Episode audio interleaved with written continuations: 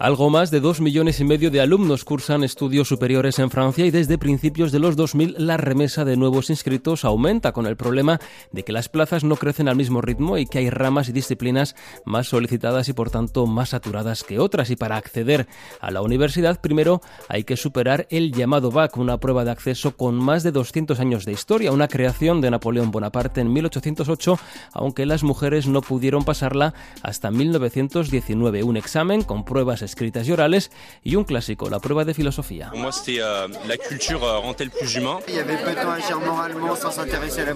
y disertaciones como la cultura le hace a uno más humano, se puede actuar moralmente sin interesarse a la política o se puede ser insensible al arte. Con el back en el bolsillo se dice adiós a la secundaria y en sí mismo supone ya un primer grado con el que entrar a la vida activa, pero sobre todo a una facultad en busca de un título más elevado. La particularidad es que no hay notas de corte ni los centros universitarios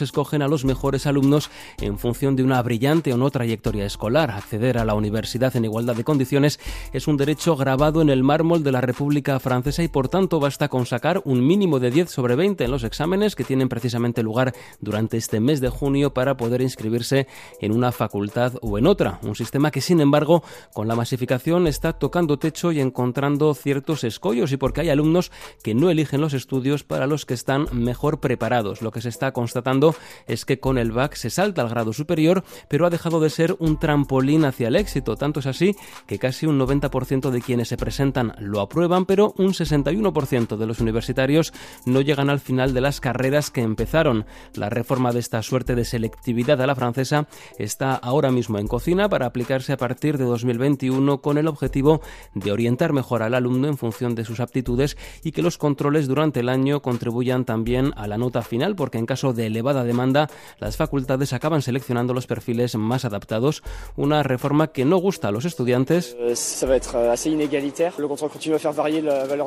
porque a su juicio van a aumentar las desigualdades y crear competición entre establecimientos donde el nivel de preparación del BAC será mejor en unos que en otros. Las llamadas grandes escuelas, tanto en la rama científica como de letras, son la alternativa a la universidad, pero estas sí son selectivas e incluso requieren varios años de preparación tras el BAC para acceder a ellas, lo que las convierte en una opción más elitista. En Francia, el 34% de la población tiene estudios superiores y asciende al 45% en los que tienen entre 25 y 34 años. Son los poseedores de grado, de estudios más largos y de máster los que mejor se integran en el mercado laboral francés. Un 86% lo hace en el año y medio posterior al fin de su carrera. Lo que está claro es que un título universitario superior sigue siendo un pasaporte para el empleo y si es un grado de cuatro años más máster, mejor que tres. Y también está claro que junio es cada año para casi 700.000 alumnos sinónimo de examen, de hacer codos, de estrés, de lágrimas para algunos y sobre todo de alivio y de alegría